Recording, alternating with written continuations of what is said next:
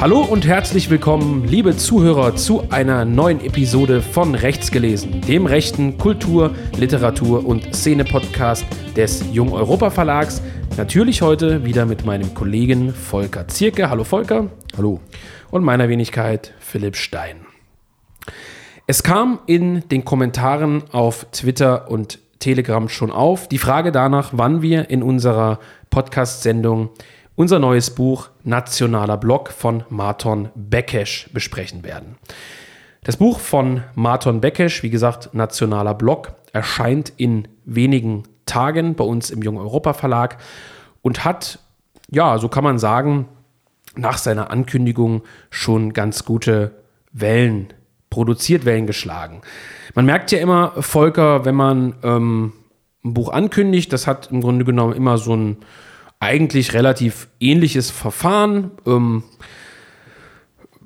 man gibt's, bei uns ist es so, man gibt es in die Druckerei, erfährt dann von der Druckerei den Liefertermin, rechnet auf den Liefertermin im Prinzip nochmal ein paar Tage drauf, damit man Zeit hat, alles vorzubereiten, zu versenden, den Großhandel und die sogenannten Reseller zu versorgen.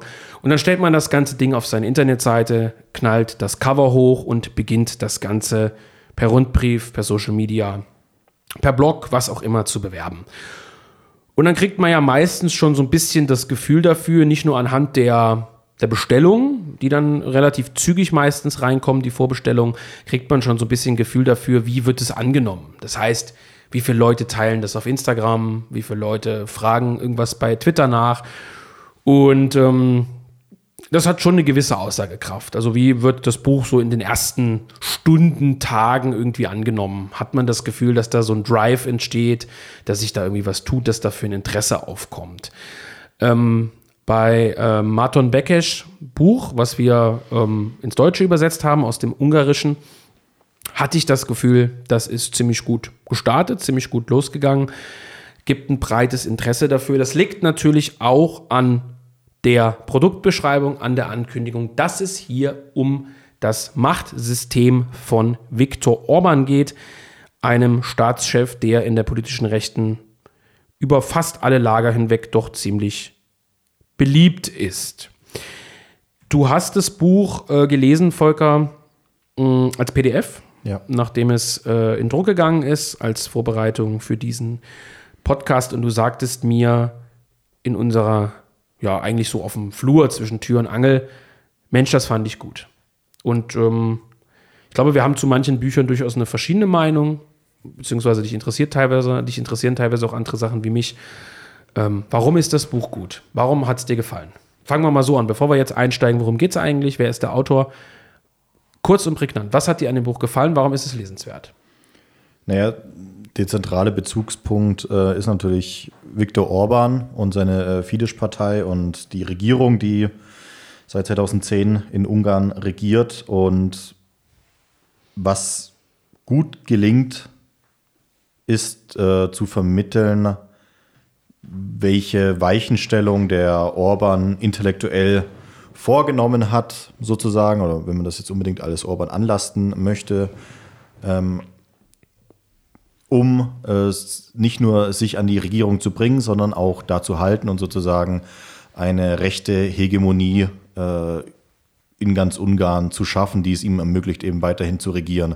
Und das ist eben der, der springende Punkt. Ähm, wir sind inzwischen auch in Deutschland, aber natürlich europaweit an einem Punkt, äh, wo es die Rechtspopulisten, die Rechten nicht nur davon träumen können, auch mal gute Wahlergebnisse einzufahren, sondern es durchaus auch äh, in, in die Regierungen schaffen. Äh, Italien, äh, Donald Trump 2016 äh, und jetzt natürlich äh, ganz präsent in Mitteldeutschland äh, die AfD, Höcke, Sachsen-Anhalt, Brandenburg. Sieht es überall gut aus. Ähm, aber das reicht ja nicht. Und die, die, die Frage, die man sich ja sozusagen stellen muss, ist ja nicht, ähm, okay, äh, wie kann man jetzt noch geilere Wahlergebnisse ähm, einfahren, weil irgendwas scheinen die Leute wie äh, Höcke ja richtig zu machen, sondern die Frage ist ja, ähm, was macht man denn eigentlich, wenn man an der Macht ist, beziehungsweise wie, wie schafft man so eine Hegemonie? Und das ganz Interessante, was eben bei Beckesch da mitschwingt, ist eben, dass der Orban eben kein Rechtspopulist ist, wie jetzt zum Beispiel Meloni, also sozusagen vollkommen ohne Instinkt und äh, theoretische Grundlage vorgehen, mhm. sondern einen sehr, sehr, sehr genauen Plan davon haben, was sie da tun. Ja, und, und belesen ist auch. Ja, und das sozusagen nachzuvollziehen ist ähm, als Außenstehender sehr, sehr interessant, egal wie man jetzt Orban findet. Ja, ich finde auch, dass es ein sehr interessantes Bild von Orban zeichnet. Ich meine, ganz klar ist, dass Marton Bekesch Orban und der Regierungspartei nahesteht. Ne? Das ist ganz klar. Also, wir haben es jetzt hier nicht mit einem äh, ausgewiesenen Orban-Kritiker zu tun, irgendwie der Opposition oder ähnliches. Das muss man, glaube ich, fairerweise dazu sagen. Marton Bekesch ist aber jemand, der, ich sag mal, äh, von seinem Mindset, wie man so schön sagt, natürlich schon etwas radikaler, in Anführungszeichen, etwas grundsätzlicher vielleicht ist als Orban. Er ist ja auch äh, Chefredakteur der äh, Vierteljahresschrift Kommentar. Übrigens eine sehr, sehr ästhetisch gestaltete, schöne ähm, Zeitschrift, die wir immer wieder hier auch ins äh, Verlagsbüro geschickt äh, bekommen, wo es wirklich stark um, also noch stärker auch als in der Sezession, wirklich um kulturelle und polittheoretische Themen geht.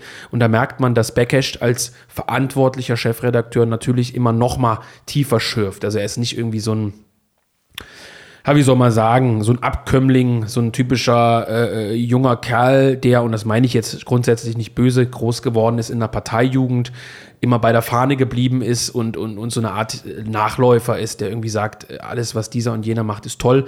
Der sieht schon Dinge auch kritisch und ähm, ist aber trotzdem irgendwie verbandelt. Das vielleicht mal vorab. Und wenn wir schon bei Martin Beckisch sind, der ist geboren 1983, ist also ungefähr zehn Jahre älter als wir. Äh, beide. Er ist äh, promovierter Historiker und Politikwissenschaftler, also eigentlich Dr. Marton Bekesch. Und das ist ja das, wo jetzt vermutlich unsere liberal-konservativen Mitstreiter, sage ich mal ganz vulgär, feuchte Höschen bekommen werden. Der Mann hat zunächst erstmal keine kritische Vita. Ja, er war in keiner kritischen Jugendorganisation äh, tätig. Er hat keine falschen Bildchen in seinem Zimmer im Burschenschaftshaus hängen gehabt.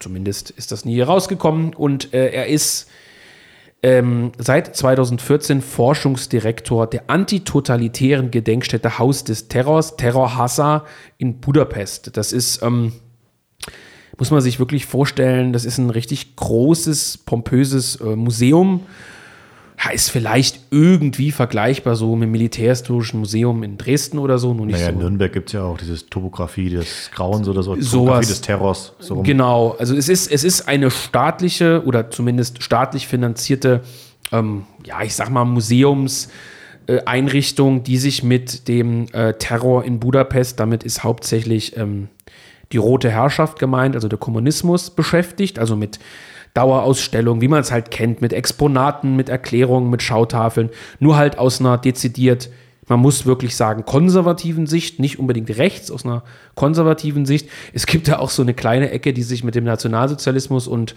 anderen, ich sag mal, faschistischen Bewegungen beschäftigt, die es auch in Ungarn gab. Äh, das nimmt aber wirklich einen sehr kleinen Teil ein. Wir haben ja also schon eine recht starke Wertung natürlich seitens der ähm, der, der Gedenkstätte, könnte man sagen. Und da ist er eben Forschungsdirektor. Also er ist in einer, er ist das, was viele Liberalkonservative in, in, in Deutschland äh, gerne wären. Er ist in irgendeiner Art und Weise eingebunden als renommierter Historiker in den Staatsapparat. So könnte man das sagen. Und er ist gleichzeitig auch Leiter eines rechtskonservativen Thinktanks. Vielleicht in irgendeiner Weise vergleichbar mit dem IFS, nur eben nicht ausgegrenzt und verleumdet durch die Staatsmacht, durch die Medien.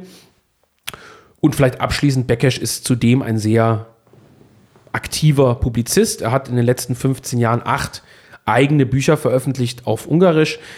Ähm, übersetzt davon wurde nur eins ins Englische, davon aber eine ganz, ganz kurze Ausgabe. Also da sind aus 400 Seiten sind da 60 geworden. Oh. So eine Art Kapitel, was auch auf Amazon auf Englisch zu erwerben ist. Habe ich aber ehrlicherweise nicht gelesen.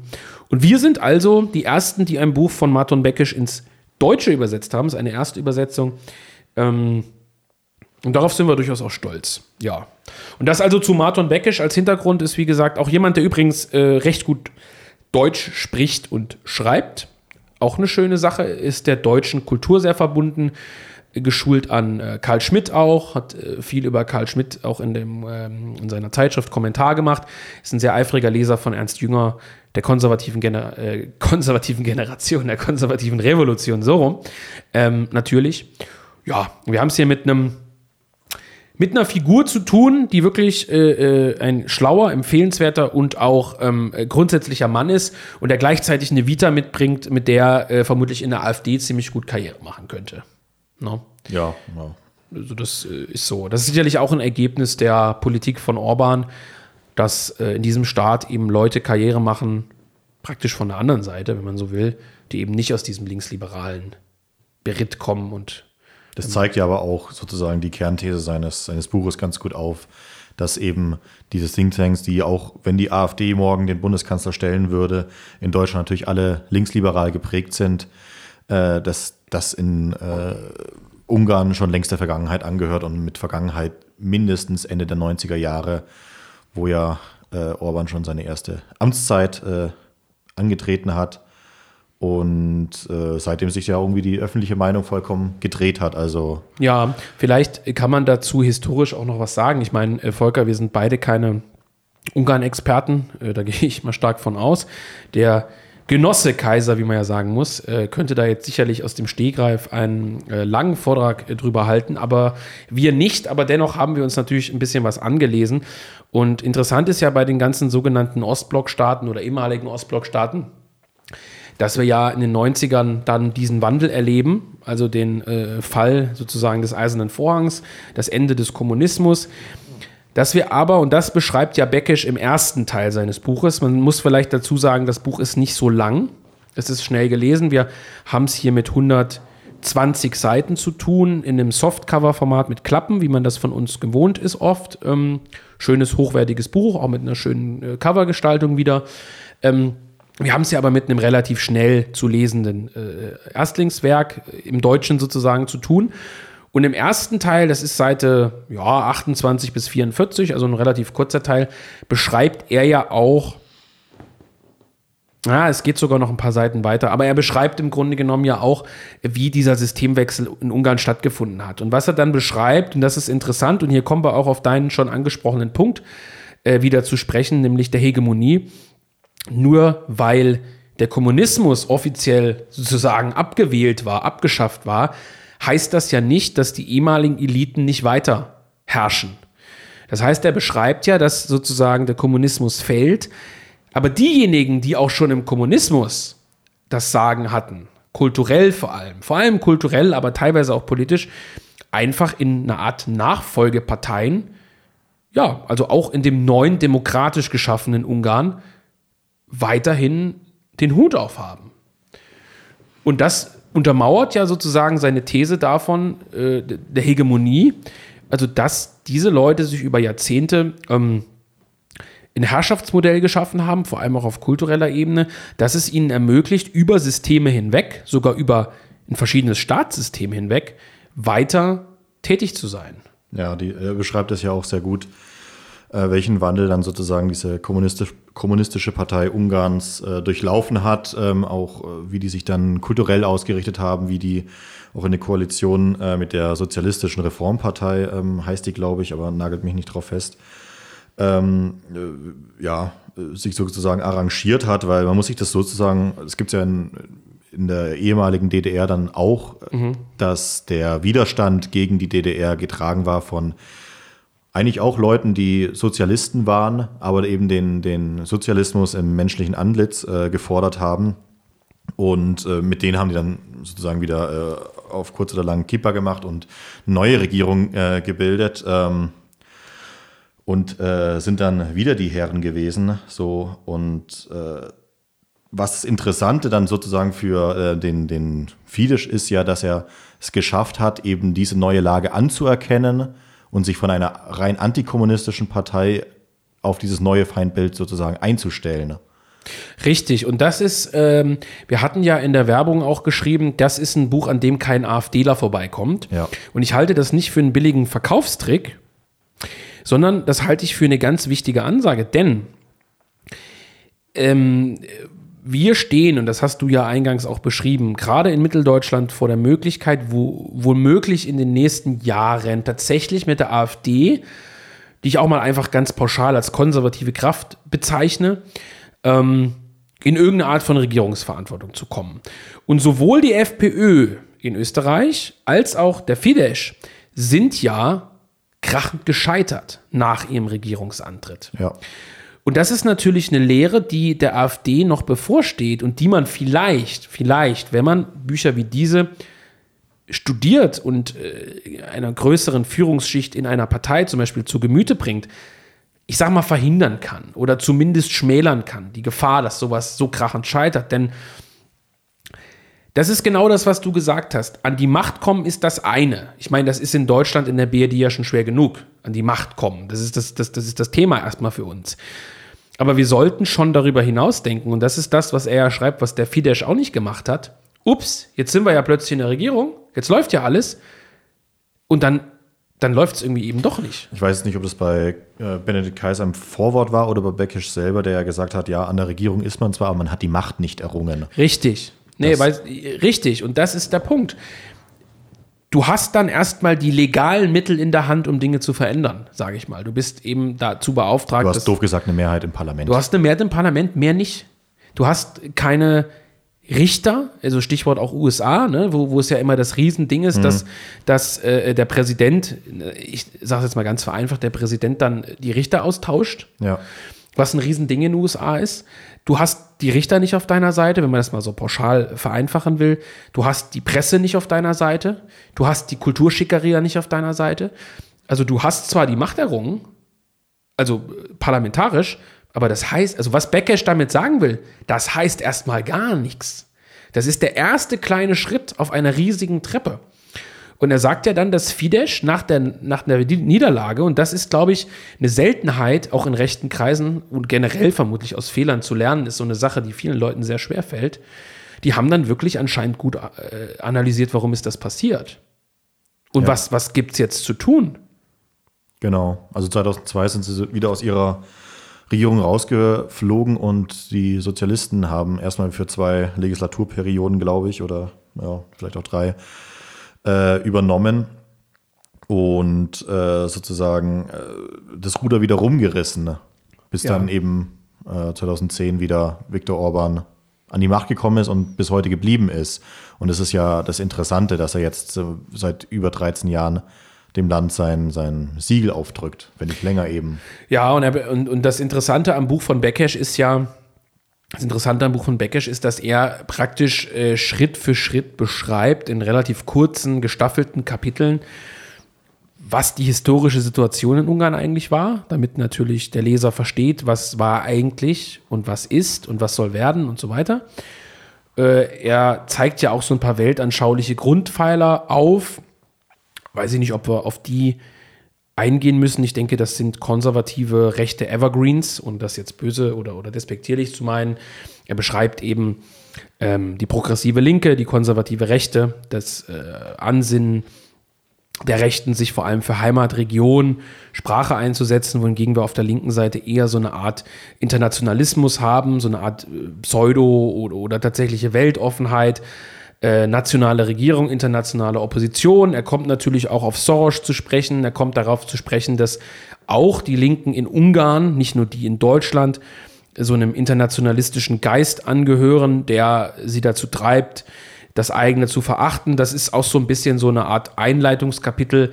Da würde ich sagen, das ist gut geschrieben, das ist knackig geschrieben, aber es sind eben konservative rechte Evergreens. Mhm. Also er schlägt da so ein paar Grundpfeiler ein und sagt, in Ungarn ist es nicht anders, obwohl wir weiter im Osten liegen sozusagen als im, in, in Westeuropa.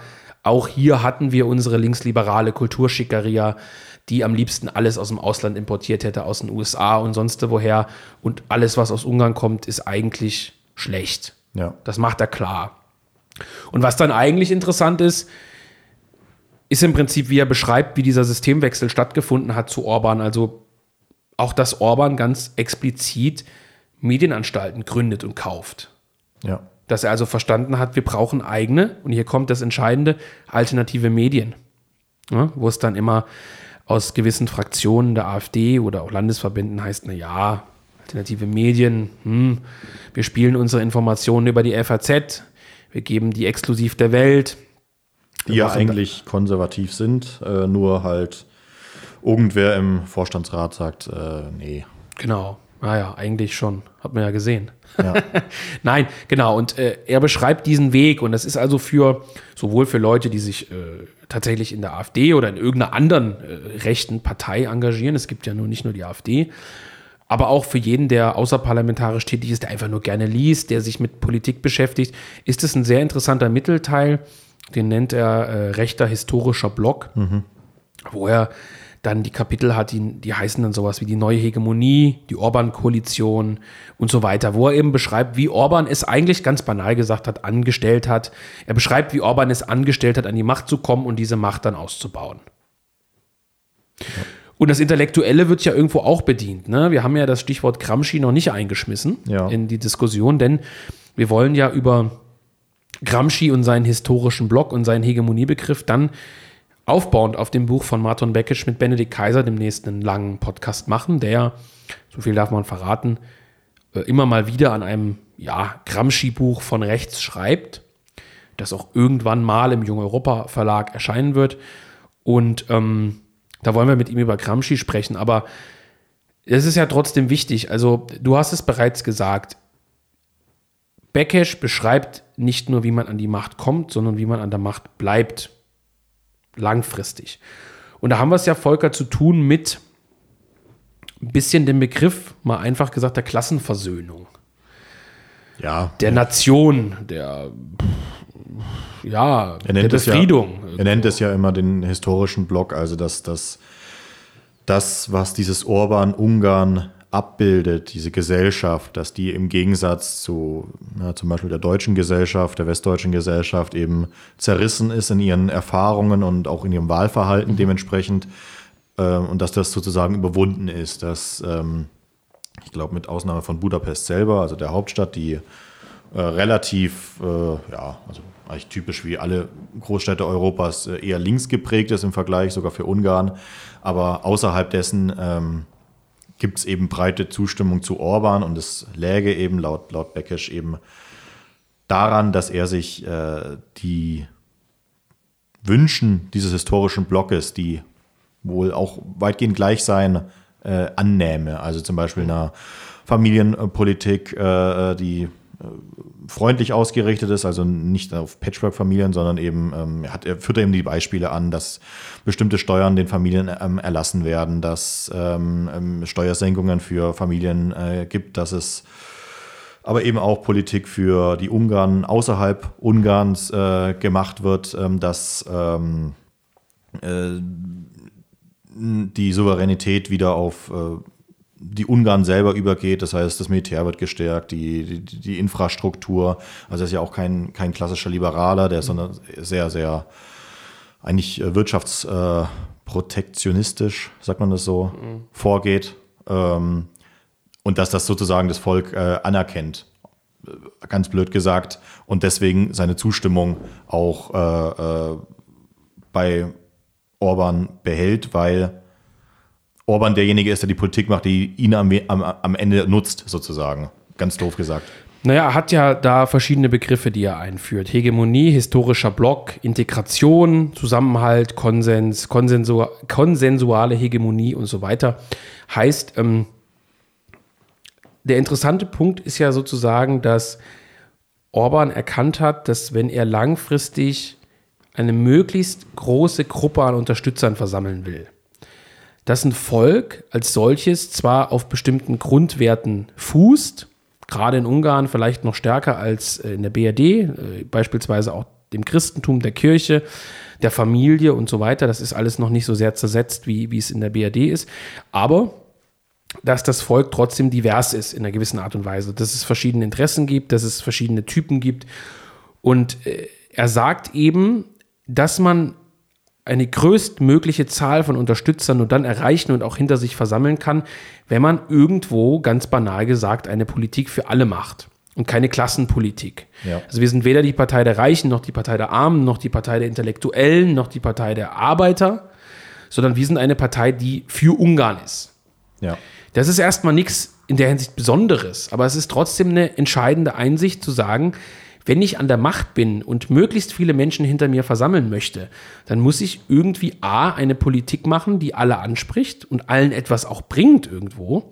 Und B, muss ich über die Metapolitik, über meine Medienanstalten, über meine Institute dafür sorgen, dass sich natürlich auch der Geist eventuell ändert. Also man will ja nicht allen nur den Mund reden, sondern man will die Menschen auch dazu bringen, gewisse Dinge zu durchschauen und äh, Sachen, die ich tue, gut zu finden. Das heißt, du hast das erwähnt, Familienpolitik, Steuersenkung, das sind natürlich alles so Klassiker, Honigtopfmäßig so ein bisschen. Also natürlich super gute Sachen, aber es sind Sachen, da kann eigentlich keiner was gegen haben.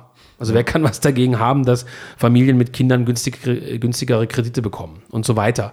Das heißt, ähm, Orban hat eben erkannt, dass man eben diese diese Politik der nationalen Versöhnung, könnte man das irgendwie nennen, ja. der Nation irgendwie, irgendwie ähm, etablieren muss. Und so banal das, wie gesagt, am Ende klingt, äh, so wenig schaffen es ja andere Parteien, das umzusetzen. Und äh, wie gesagt, Bekesch beschreibt im Laufe des Buches eben, was es braucht, um eine Herrschaft langfristig zu sichern.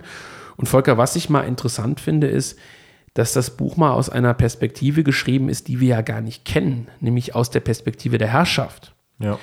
Egal über welche Publizisten wir sprechen, ob wir über Frankreich sprechen, über Spanien, über Deutschland, über Italien, wir sprechen nie über rechte Publizisten oder Kulturhistoriker oder was auch immer, die aus einer Position der Stärke heraus argumentieren, sondern immer aus der Opposition, teilweise sogar so aus, aus einer winzigen Opposition.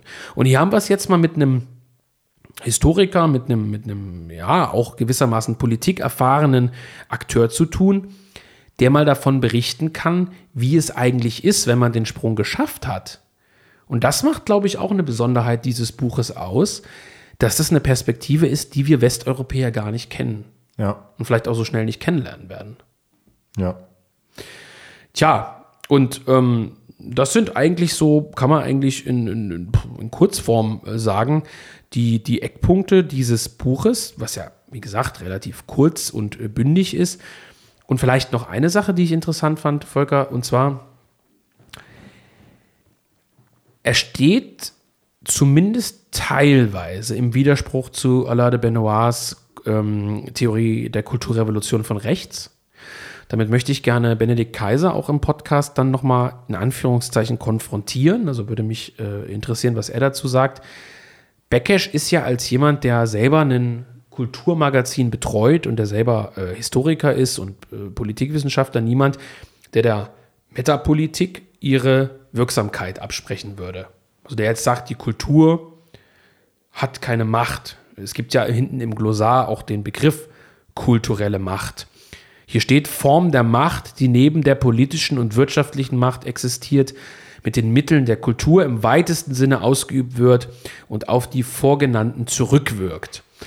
Er ist niemand, der die kulturelle Macht verneint. Also es gibt ja diese klassischen Legalisten, die sagen, ein Staat wird durch Gesetze geformt. Hm.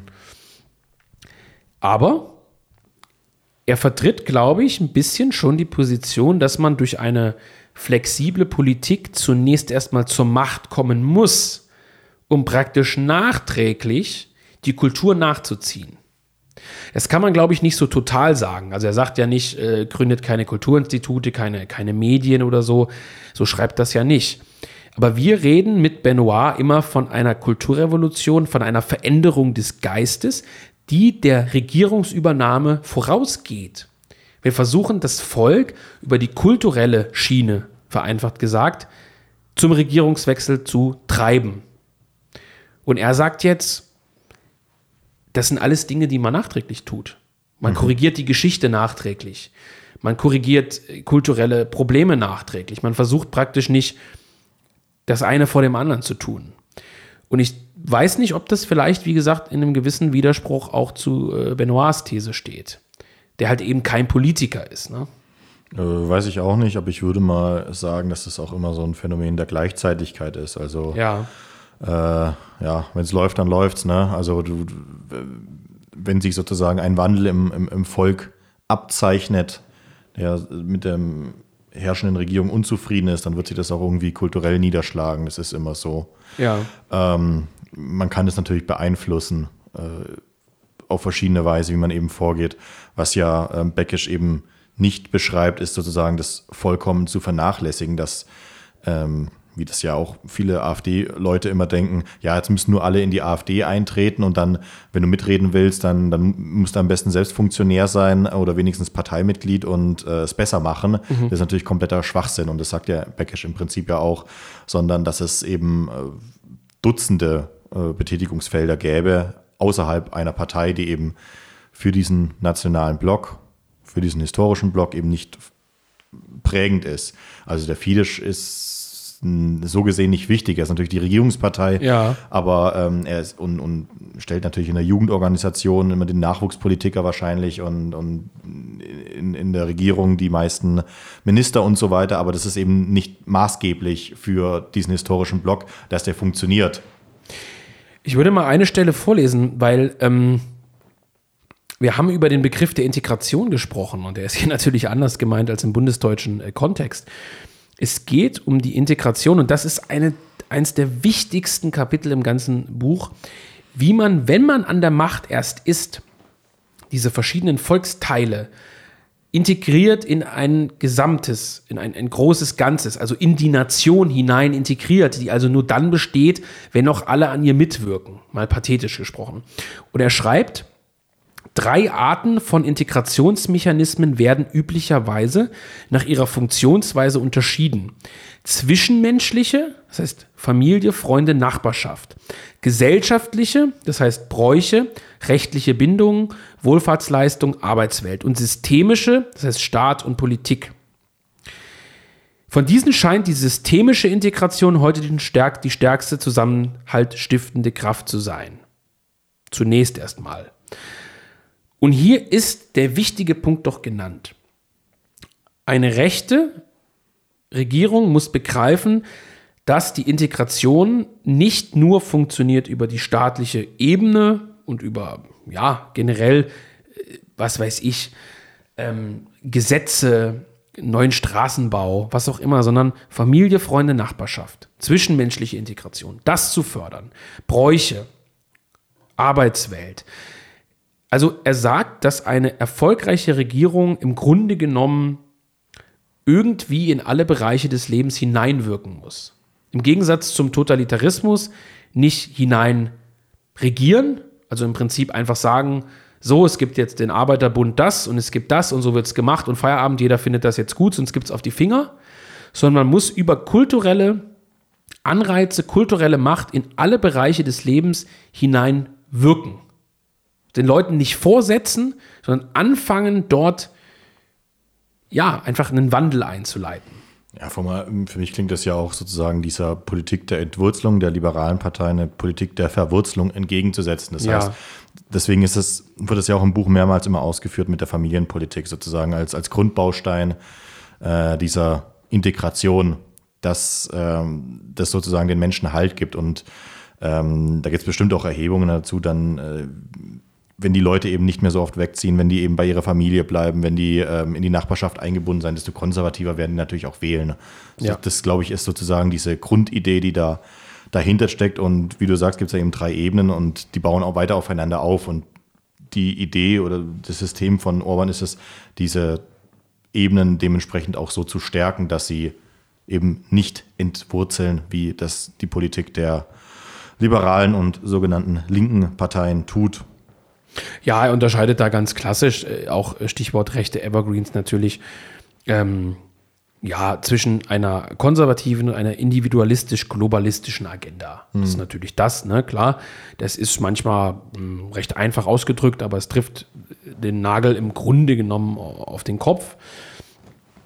Und ich meine, dass das wirklich interessante äh, ja, inter Interessante an dem Buch ist, dass er eben schrittweise beschreibt, was es benötigt, um eine Hegemonie herzustellen. Es ist keine Schritt für Schritt Anleitung, es ist also kein, kein Buch, in dem beschrieben wird, wie das eins zu eins äh, in der Praxis sozusagen jeden Tag umzusetzen ist. Aber es ist schon relativ eindeutig. Also es ist schon, schon, schon äh, ein Lehrstück gewissermaßen. Und das endet mit ähm, In dieser politischen Situation wird es vor allem darauf ankommen, dass die Regierung die allgemeine Zustimmung erhält. Also ist klar, die allgemeine Zustimmung, erhält, äh, Zustimmung erhält. Das heißt, dass der nationale Konsens sich auf den Horizont der gesamten Gesellschaft ausdehnt. Das heißt eigentlich nichts anderes, als dass man versucht, äh, ja, im Grunde genommen natürlich auf vollkommen demokratischem Weg, aber eine Art Einparteienherrschaft zu etablieren was ja auch sinnvoll ist, auch, auch im demokratischen Rahmen.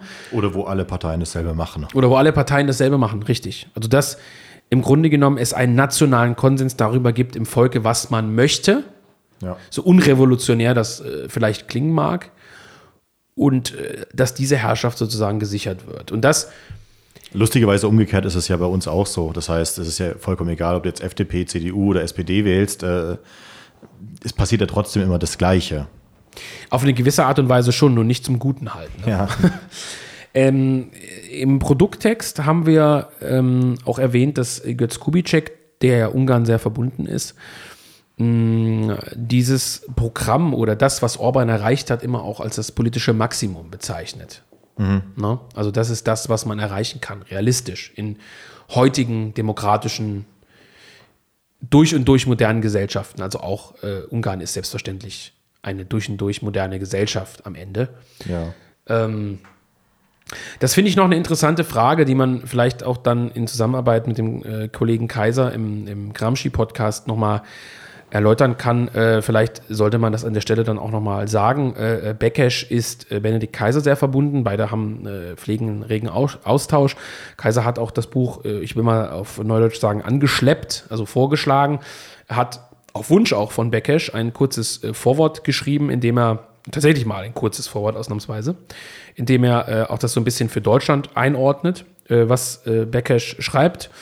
Mm, ist eine nette Ergänzung, die wir auch in einigen Wochen spätestens online auf dem Blog bringen werden. Also das Vorwort werde ich äh, online stellen zum, zum Lesen, einfach um auch in das Buch reinzukommen und dann natürlich ein bisschen das Interesse äh, zu wecken. Und äh, ja, aber das, das, hm, wie soll ich sagen, ähm, das ist noch ein diskussionswürdiger Punkt. Ob mit dem, was Orban dann etabliert hat, nämlich diesem nationalen Konsens, das Ende der Fahnenstange eigentlich erreicht ist. Also ob als Rechter, als ob Rechter, als ob das als Rechter sozusagen das ist, wofür man seinen Kopf hinhält. Es ist ja äh, für, für dich als Verleger und für mich als äh, Autoren komplett irrelevant. Ähm, muss ich jetzt hier auch noch mal ähm, kurz äh, sozusagen den die Hasskeule rausholen. Was mich ja unfassbar aufregt, auch auf Twitter und so, sind ja immer die Leute, die überhaupt nicht in der Partei sind, ähm, komplett realpolitisch äh, zu denken.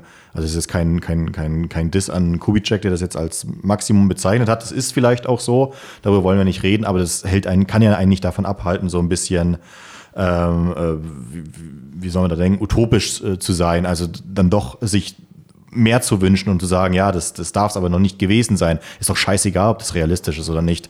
Und das macht ja. einen, äh, also wenn ich das dann auf Twitter immer sehe, dann sage, ähm, ja, das ist aber, äh, du musst es doch mal aus äh, Perspektive der AfD betrachten und ähm, die, die musste so abstimmen in dem und dem, das ist mir doch scheißegal. Ich bin nicht, also ich bin kein funktionierender Partei, brauche mich auch nicht so verhalten.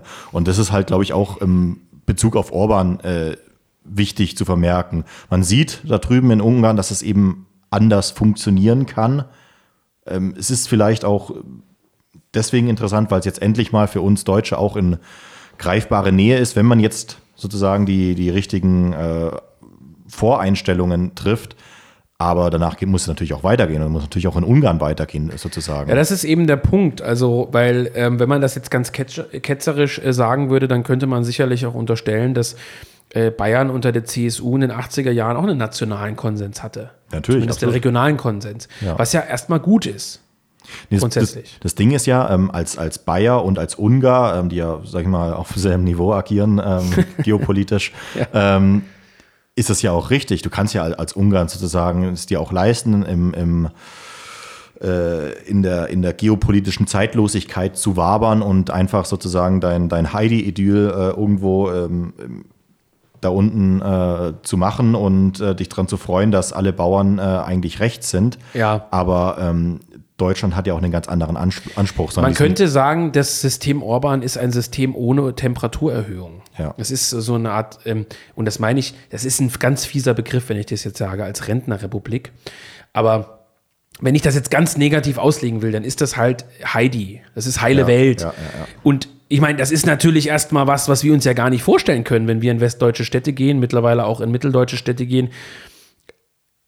Das, das ist schon ein Schritt, den wir vielleicht in den nächsten Jahren erreichen werden. Oder äh, um zu dessen Punkt zu gelangen, äh, unglaubliche Kraftanstrengungen notwendig, notwendig sein werden. Das heißt, ich will das jetzt nicht verteufeln, aber ganz grundsätzlich, weil du, weil du auch sagst, ähm, wir wir denken ja nicht nur in den Bahnen des, des Machbaren der nächsten zehn Jahre, Ja. muss man sich natürlich die Frage stellen, ob die Politik des nationalen Konsens ähm, ja, genau. Also das Ende der Fahnenstange ist, ob, ob diese, dieses alle können gut leben, alle sind zufrieden, jeder hat seine Kinder, ob das halt sozusagen alles ist. Oder ob nicht ein Volk, so groß oder klein es auch sein mag, irgendeine Art, ganz pathetisch gesprochen, Bestimmung folgt, eine Aufgabe hat.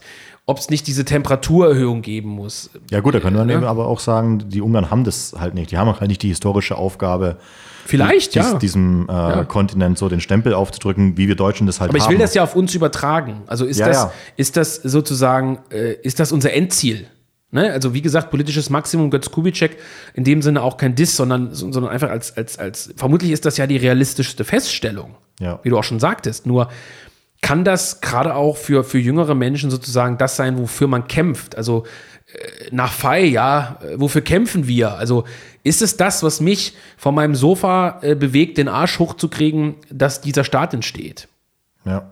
Ich meine, das ist nichts, was grundsätzlich mit diesem Buch zu tun hat. Das ist nur mal so eine Art Transferfrage noch.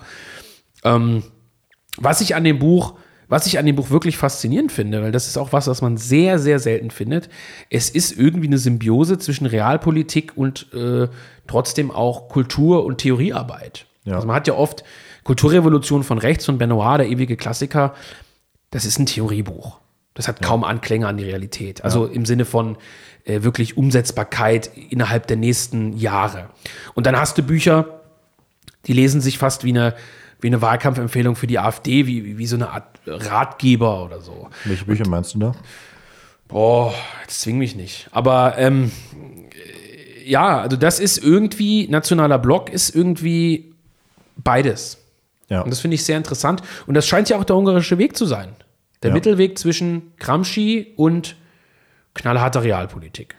Ja. Es ist halt, das hatte ich ja am Anfang gesagt, sozusagen auch die Warnung, äh, unvorbereitet in die Nacht zu gehen, ähm, wie Meloni das tut, wie Donald Trump das getan hat, ähm, sozusagen oh, das intellektuelle, äh, intellektuelle Rüstzeug, das ja die Meloni zumindest irgendwann mal gehabt zu haben scheint, äh, hinter sich zu lassen und äh, diesen Weg der Realpolitik zu begehen und dann im, im, im, Telefon, äh, Telefonat zu sagen, ja, wir kriegen die, wir werden die Ausländer einfach nicht los, was sollen wir denn noch machen? Und ähm, ich glaube, wenn irgendwelche äh, russischen äh, Joke-Anrufer Orban angerufen hätten, hätte der was anderes gesagt zu, dem, zu jeglicher Thematik, die man gefragt hätte. Und es ist eben wichtig für die AfD zu verstehen, dass ähm, diese Melonisierung nicht, nicht äh, vorgegeben ist. Genau, und ähm, Also muss man an sich selber arbeiten. Ja, und wenn man, wenn man äh, darauf blickt, dann ist Orban, und es gibt durchaus noch viele Kritikpunkte an Orban, gerade auch im Bereich der Wirtschaftspolitik, der, der, der Arbeitsschutzpolitik und so, die man hier anbringen könnte, die aber jetzt nicht Teil des Podcasts sind. Es ist trotzdem so, dass Orban ein recht äh, eloquenter und vor allem auch gebildeter Staatschef ist, der eben es schafft, diese beiden Dinge zu vereinen. Der ist ein guter Redner, der kann Leute entflammen. Ähm, aber der, der ist gleichzeitig auch geschult. Also es ist ja so, dass, ähm, dass Bekesch auch beschreibt, was Orban zum Beispiel im Laufe der Zeit für Zeitungsartikel veröffentlicht hat, worüber er seine, seine Masterarbeit, sage ich jetzt mal vereinfacht, schreibt. Ja. Er hat sich ohne Nostalgie im Nachgang mit Gramsci beschäftigt, mit anderen Denkern. Er kommt von der Theorie zur Praxis und das ist der Weg, der gegangen werden sollte. Und das können sich auch alle hinter die Ohren schreiben, die diese Legalistenposition immer vertreten. Also ich bin 18, ich studiere Wirtschaftswissenschaften, ich trete in die AfD ein und äh, was da irgendein äh, Kulturheini erzählt und ob es auf irgendeinem Haus von irgendeiner komischen äh, äh, Kulturvereinigung jetzt eine Lesung gibt, was soll das ändern? Was ändert Ja. denn das an der Politik? Also äh, Bekesch zeigt, wie Orban es auch mit dem Begriff der Metapolitik, der ja von vielen sogenannten Realpolitikern verlacht wird, geschafft hat, einen Staat aufzubauen, den sie vielleicht nie in ihrem Leben errichten werden. Ja. Also es ist gleichzeitig ein Plädoyer für die Kraft der Metapolitik, aber auch für die Kraft der ja, Einsicht in die reellen Notwendigkeiten einer modernen Politik, kann man sagen. Ja, ja liebe Freunde, ähm, nationaler Block, das System der nationalen Zusammenarbeit kostet, Moment, ich weiß es gar nicht aus dem Kopf, ich muss erstmal auf die Internetseite parallel gehen, ich glaube 16, 16 Euro, hat 120 Seiten, kommt als ähm, Softcover mit Klappen, also vergleichbar mit äh, Kadetten des Alcazar beispielsweise oder dem Buch von Benedikt Kaiser, nur etwas dünner. Erscheint offiziell am 17. November. Vermutlich verschicken wir ein bisschen früher und ist eine Empfehlung eigentlich an alle, die sich mit Politik beschäftigen, nicht nur an jene, die in der Parteipolitik ähm, zugegen sind. Lieber Volker, vielen Dank fürs Gespräch. Wir hören uns dann allerspätestens zurück beim Gespräch mit Benedikt Kaiser über das Thema Marton Bekesch, über das Thema Gramsci, über das Thema Viktor Orban. Mach's gut. Bis dann.